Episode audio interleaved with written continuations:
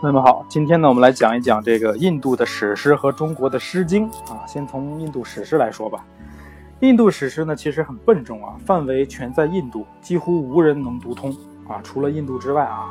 所以呢，我这里只能概括其精华，因为它是梵文写的嘛，能读懂的人太少了啊。印度史诗呢有两部啊，第一部叫做《摩诃婆罗多》，第二部叫《摩诃衍那》。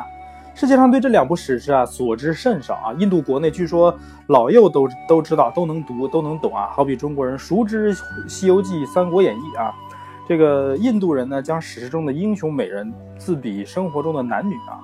印度史诗的篇幅呢大概有二十万二十万行啊，相当于《伊利亚特》和《奥德赛》加起来的八倍之多啊。曾经是世界上最长的史诗，但是呢，知道我们。伟大的中华儿女出奇制啊！发发现了藏族有一个史诗叫《格萨尔王》啊，一百多万行啊，两千多万字，远远超过他啊！所以现在第一，世界上最长的史诗已经被中国人拿下了啊！那歌德的《浮士德》，你猜那么煌煌巨著，其实才一万两千行啊，数量上不可比。那抒情诗写他妈这么多行，写二十万行，真不知道抒的是什么情啊！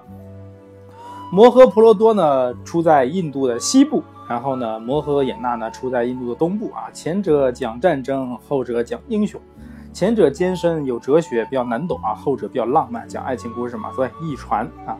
后世人呢有考据说呢，摩诃衍那和这个伊利亚特的故事颇为相同，是否出于同一故事呢？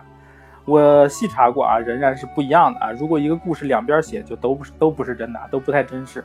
能解读这两部史诗啊，那以后啊，我们再看这个印度壁画、布画呀、情节故事啊，就都能听懂了。其实这个摩诃婆罗多啊，大家有有有机会可以看一下哔哩哔哩上面一篇动画啊，不是哔哩哔哩上面有一个印度神话剧，就叫摩诃婆罗多，就是讲这个故事的啊。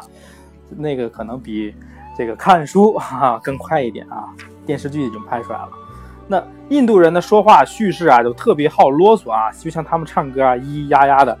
我把它写，我把它说的比较最干净啊，简单的说一说啊。你看印度的电影也是这样的啊，动不动就唱歌跳舞啊，半天情节推进的很慢。那摩诃婆罗多呢，讲的是什么故事呢？讲的是这个皇家的孩子戏玩啊，然后球落枯井不得取出，建议婆罗门请教。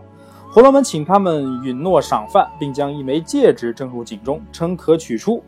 孩子们就大为高兴啊，允诺了啊。于是呢，婆罗门取草入井，如针刺球，一根一根的接引出啊，球遂取出，又以箭射中戒指，弹回来也取出。婆罗门对孩子说：“去告诉国王，就说特罗纳在此即可啊。”特罗纳就是 Jonah 啊，这个婆罗婆。摩诃婆罗多呢讲的故事的背景呢，大概是列国纷争，就是两个都是这个福身王的后代啊，两只后裔进行婆罗多族的两只后裔进行各种混战啊。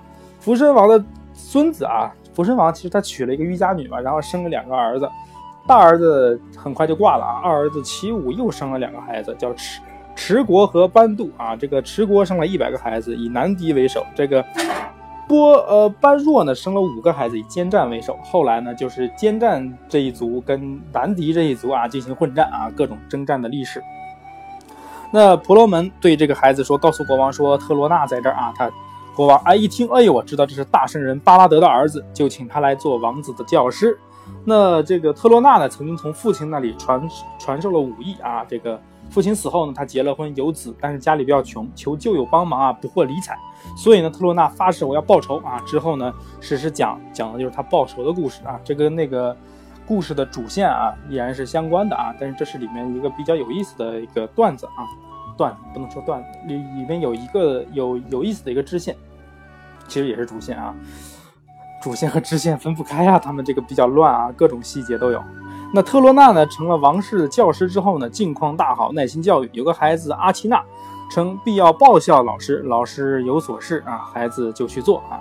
你指示什么，我就去做什么。跟这个《唐伯虎点秋香》里面周星驰啊，对这个那个华府的大少爷和二少爷各种颐指气使啊，他俩都还比较高兴啊，因为是低能儿。然后呢，这个这个教师呢啊，地位就很高啊，皇家子孙纷纷要特洛纳做老师。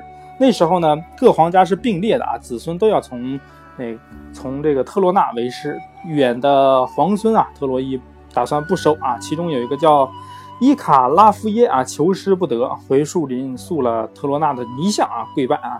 你不是不教我吗？我塑你的像，我拜你的泥像为师啊，是你的关呃遥远的不知名的弟子啊，专心学射箭，因为这个特罗纳射箭功夫特别好，是吧？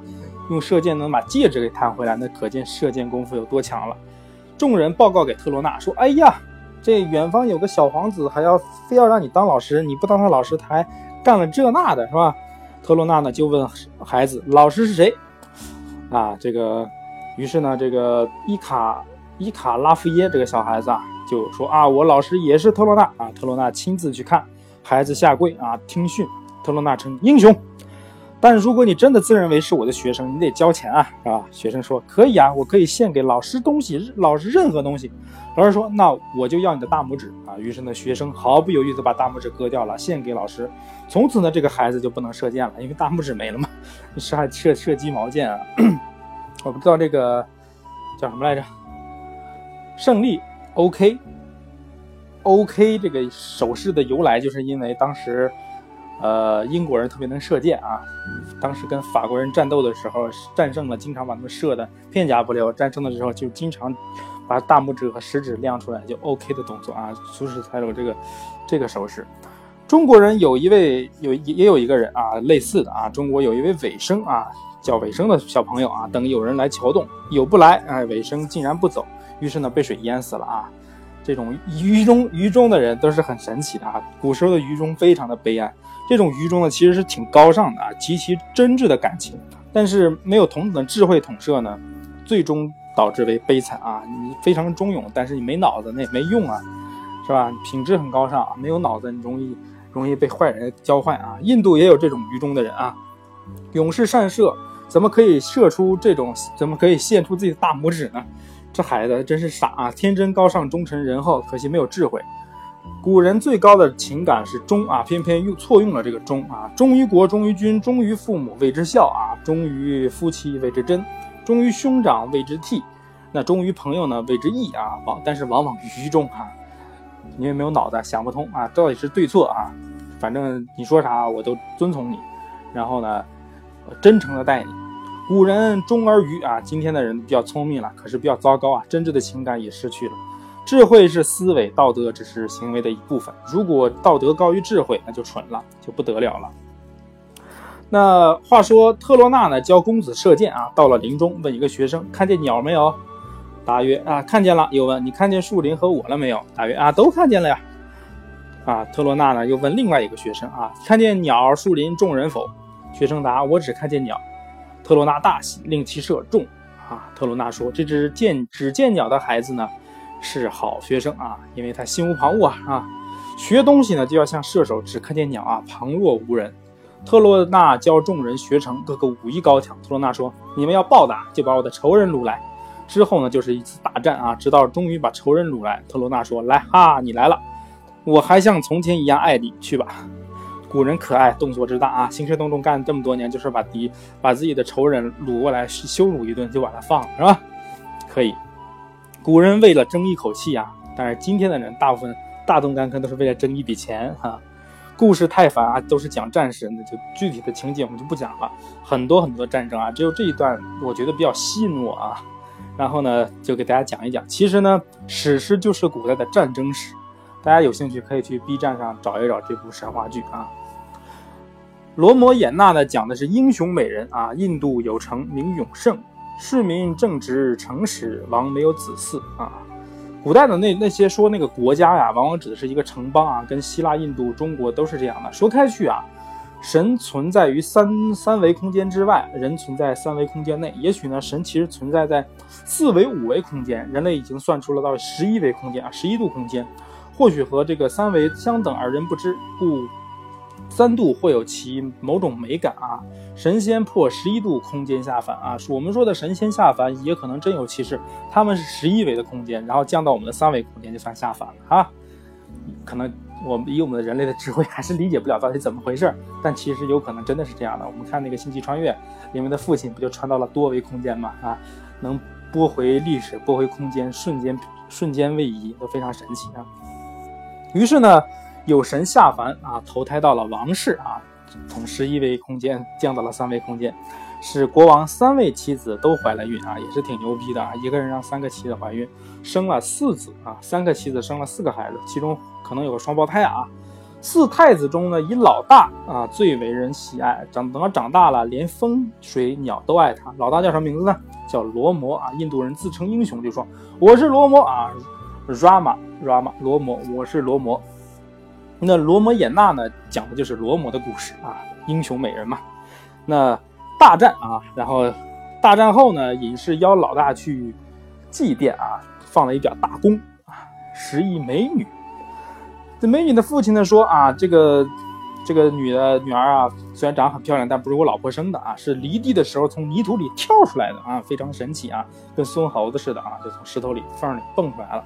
如果谁能拉开这张巨弓啊，美人就嫁给谁。于是呢，五百多个人来拉弓啊，都拉不开。结果这个老大呢啊，我们罗摩啊，轻易就拉成了，然后弓给他拉断了啊，劲儿太大。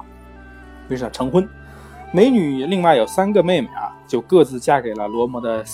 二弟、三弟、四弟啊，正好四个女孩嫁四个男孩。国王退位呢，王位后来就传给了老大啊。但是他奶妈呢挑拨啊，要王废老大，立老二为王。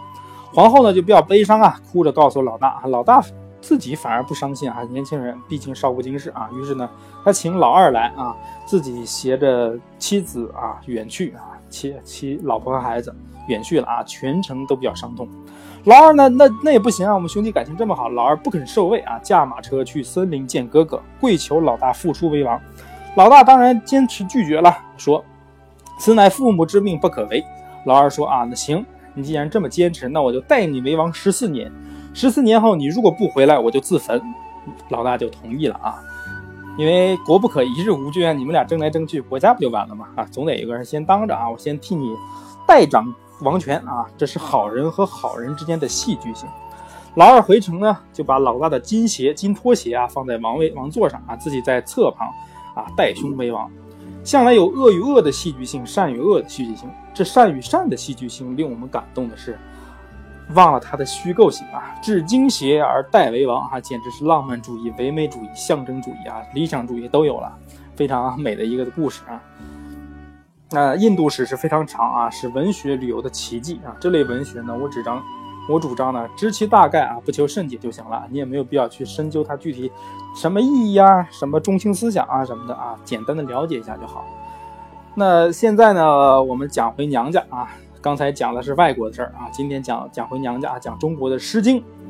中国呢，没有史诗，没有悲剧，没有神话，没有宗教，好像脸上无光啊，何以见得呢？不是说中国也有神话吗？我们有悲剧啊，盘古开天什么的，还有佛教之类的。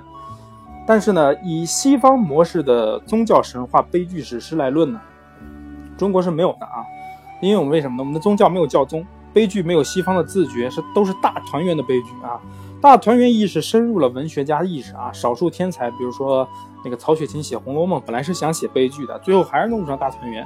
中国的神话呢是零零散的啊，非系统。所以呢，神话英雄加天才才是史诗。那中国这样算，真的没有史诗啊。整个《诗经》呢，其实呢，充满了悲苦之声啊。我认为啊，因为是平民的，呃，平老百姓的诗啊，所以呢，我经常骂儒家，说是将好好的一部《诗经》弄成了道德教训。诗曰如何如何，诗曰如何如何，曰什么曰？本来人诗好好的，非要诗曰诗曰的。《诗经》原本啊，是一个个人主义、自由主义的压抑啊。那，可是呢，几乎所有中国文人接引《诗经》的时候都错，都用错了啊，都去用道德教训来看《诗经》，这真的是非常悲惨的一件事情啊！诗就是诗，《诗经》诗名，《诗经》这个名字本来就是错的，弄成经典就是僵化诗啊，教条，把诗给做教条了。文人称这个《离骚》啊，还叫是《离骚经》啊，称庄子是《南华经》，称苏东坡前后《赤壁赋》说读前后胜读南华啊。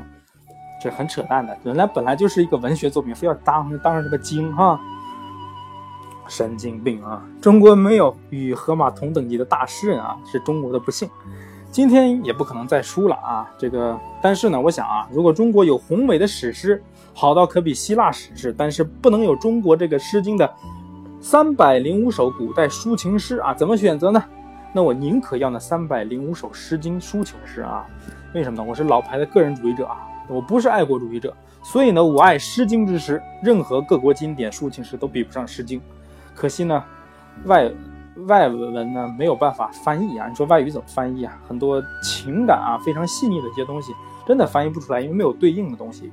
只要是翻译的东西，全都是翻译者的再创造啊！你要相信这句话。《诗经》的第一首诗是爱情诗啊，后人说显得孔子通人性啊，孔子其实说的是夫妇之道啊。其实啊，下面给大家念一下这首诗，应该都很多人都听过啊。周南关雎啊，关关雎鸠，在河之洲。窈窕淑女，君子好逑。参差荇菜，左右流之。窈窕淑女，寤寐求之。求之不得，寤寐思服。悠哉悠哉，辗转反侧。参差荇菜，左右采之。窈窕淑女，琴瑟友之。参差荇菜，左右芼芼之啊！窈窕淑女，钟鼓乐之。这个我们很多上初中、上小学都学过这首诗了，是吧？关关雎鸠，思念自己的心上人嘛啊！第二首呢，正风羌仲子啊，这个也很多人听过啊。羌仲子兮，无欲我礼，无折我庶其，岂敢爱之？为我父母，终可怀也。父母之言，亦可畏也。羌中子兮，无与我强，吾者我庶桑，岂敢爱之？为我诸兄，众可怀也。诸兄之言，亦可畏也。羌中子兮，无与我冤，吾者我庶谈，岂敢爱之？为人之多言，终可怀也。人之多言，亦可畏也啊！多可爱的意思是吧？此诗写的是女性心理啊，特别好啊，委婉之极。其实呢，这个仲子我们知道小二哥嘛哈。羌仲子就是请啊，请请你啊，求你了啊，求你不要不要去爬我家墙，不要折我家树枝啊，我怕我这个父母啊，我兄弟啊，还有人人家说闲话啊，都虽然我很怀念你，很想念你啊，很思念你，但是这个人言也可畏啊，哥哥也很可怕的。虽然很爱小二哥，怕家人说话啊，他最要讲的是众可怀也啊，却讲了那么多，不拘四言、五言、七言都有啊，反复三段，形式成立。中国古文里面的“子”啊，指的是男人啊，故知此诗为女子口气。这样的好东西啊，去换大而无当的史诗，我才不要嘞，是吧？你说那个，先说起这个女性写这种爱情诗，其实先秦时期就是一个像这个，呃，感情开放向逐渐压抑的一个时期的过渡啊。先秦的时候呢，男女交往呢，有这么一段话，叫做“中春之月，令会男女，于是时也，奔者不敬啊。”说一到中春这个时间啊，大家都啊一块男男女女约约会干啥的。但是，一旦过了中春呐，你要再搞这些男女会面，就是迎奔了啊，那可就完蛋了啊！这就是不要进猪笼，必不要进进猪笼，也要各种惩罚的。所以呢，慢慢开始变得压抑啊，没有那么多开放的、开放的美好岁月了，是吧？第三首诗《背风简兮》啊，简兮简兮，方将万物。日之方中在前上处，无人与与宫廷万物。有力如虎，直佩如祖。左手持月，右手秉笛。鹤如卧者，公言赐爵。山有真，溪有灵。云谁之思？西方美人。彼美人兮，西方之人兮。这首诗啊，妙就妙在后来突然有了山有真，溪有灵。云谁之思？你在想念谁呀？讲了个什么意思呢？简兮简兮简，就是比较勇武的意思啊，就是勇武的男子汉啊，在宫廷上开始跳这种大规模的舞蹈啊。开始呢，这个我们的舞者啊，一般的舞者都是男的啊，开始讲讲那种比较勇猛的舞蹈啊，有力如虎啊，指配如祖，左手持乐，右手右手秉笛啊，左手拿着这个乐器，右手拿着羽毛啊。一边跳跳的非常的威武雄壮啊，后来呢又跳这个文舞啊，比较优雅的舞蹈啊，然后就嗯，这个鹤如卧者怎么怎么跳啊，跳的就是非常优美啊。然后这个这个女子啊，这个作者啊，可能是宫廷女女孩啊，小公主啊什么的，爱上了这个舞狮，于是呢写了这么优美的一首诗。那第四首诗呢叫《王风采葛》，比采葛兮，一日不见如三月兮。比采萧兮，一日不见如三秋兮；比采艾兮，一日不见如三岁兮。啊，中世纪所谓的蒙昧啊，反倒是保留了人的一些元气啊、活力。后来有了文艺复兴呢，视如酿酒，把盖子是盖好的啊。后来中国啊是开了盖了，但是风雨尘埃斗尽了酒坛啊，这点元气也就消耗殆尽了。你像我们当时写这个才葛，非常简单的寓意，但是就感觉境界特别高妙啊，一日不见如隔三秋。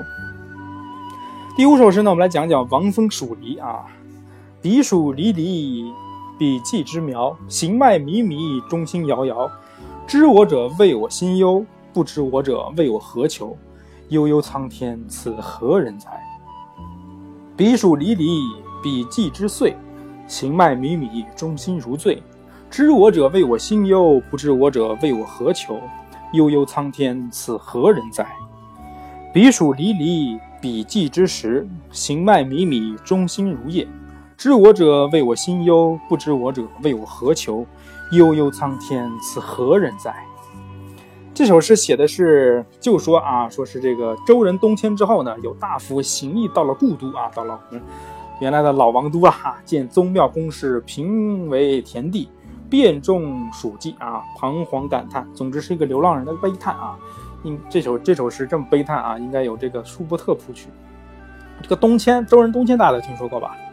当年周平王迁都洛邑啊，就是。洛邑就是现在的洛阳啊，三国的原来叫那个洛啊，但是这个三国的时候，魏臣魏国啊改把这个洛原来这个洛个字旁过来一个准后半部分啊，然后改成现在这个三点水的洛了，但就是洛阳的意思啊。知道当时西周也各种混乱啊，在西边混不下去了，举家迁到了东边啊，从此开始了东周。东周完了之后，这个周王室的地位一落千丈啊，于是开启了。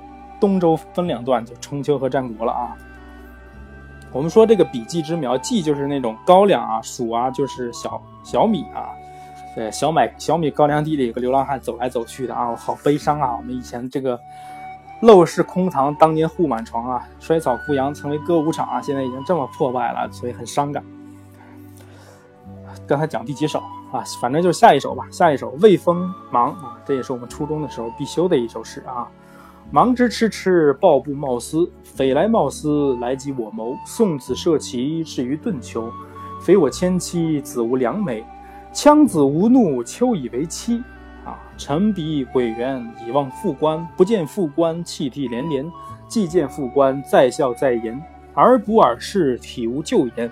一耳车来，一耳会牵。啊！开始呢，他抱了个抱了个丝啊，想要来迎娶我啊，但是你没有好的媒人呢。后来呢啊，终于有了好的媒人了啊，我也在登上了城墙去看你啊，你终于来了啊，又占卜又干啥的，是吧？嗯，把车把我拉走了，我就跟着你啊，出嫁了。